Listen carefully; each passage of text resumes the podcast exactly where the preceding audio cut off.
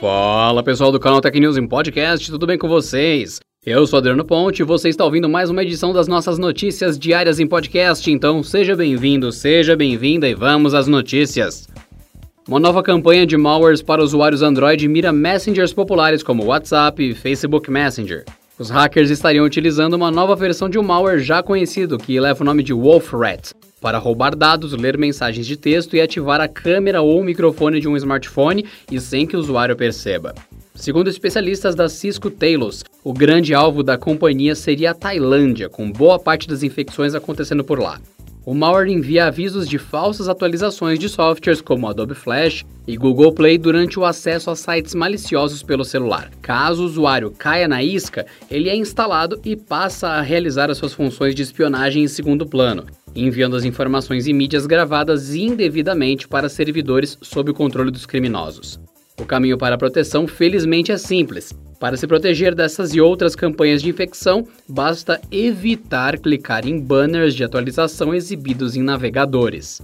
E jamais realize o download ou instalação de aplicativos que não venham da Google Play, a loja oficial de aplicativos Android. O Facebook começou a adotar uma ferramenta que identifica quando uma pessoa está tentando aplicar um golpe pelo Messenger.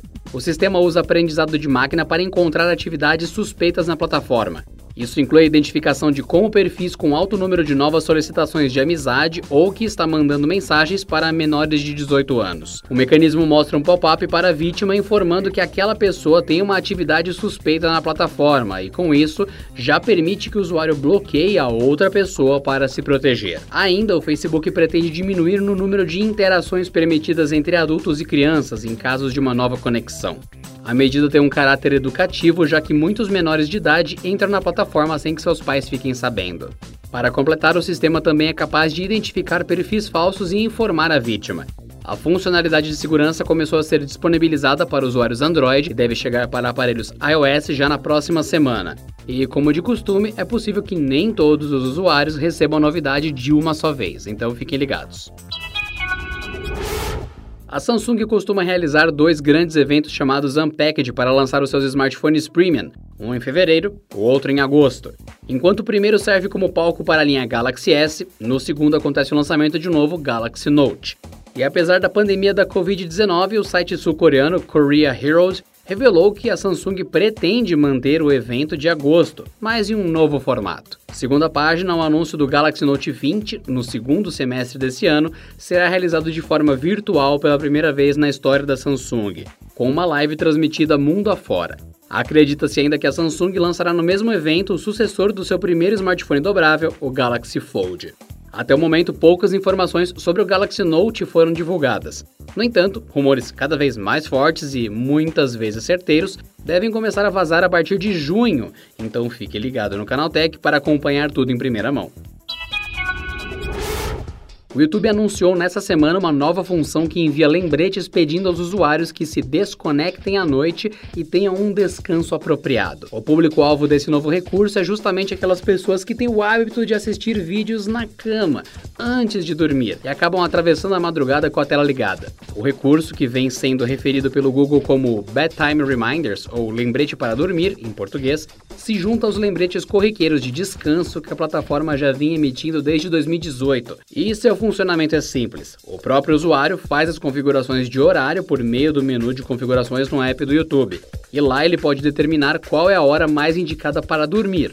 A partir daí, o YouTube marcará aquele horário como padrão, enviando notificações de que a sessão já passou do horário e pedindo que o usuário desligue e vá para a cama.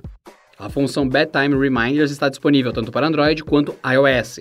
No entanto, sua disponibilização vem sendo feita de forma gradual, então ela deve estar disponível para todo mundo nos próximos dias ou semanas. Com o desaparecimento lento e gradual do Google Play Música se aproximando, o Google disponibilizou um cadastro para que os assinantes do serviço tenham acesso antecipado à ferramenta de migração das bibliotecas de músicas para o YouTube Music.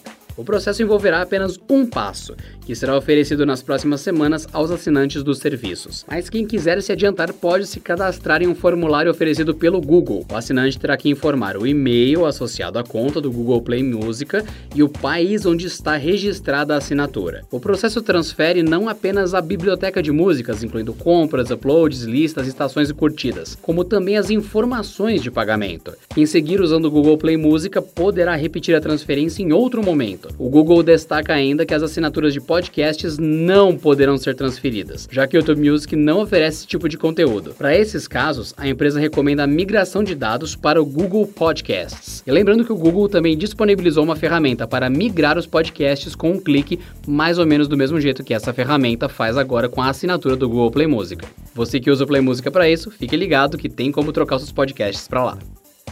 E por hoje é só, pessoal. Nos falamos na próxima edição do Canal News Podcast. Até lá! Este episódio contou com a apresentação de Adriano Ponte, roteiro de Rui Maciel, edição de Gustavo Roque e editoria-chefe de Camila Rinaldi.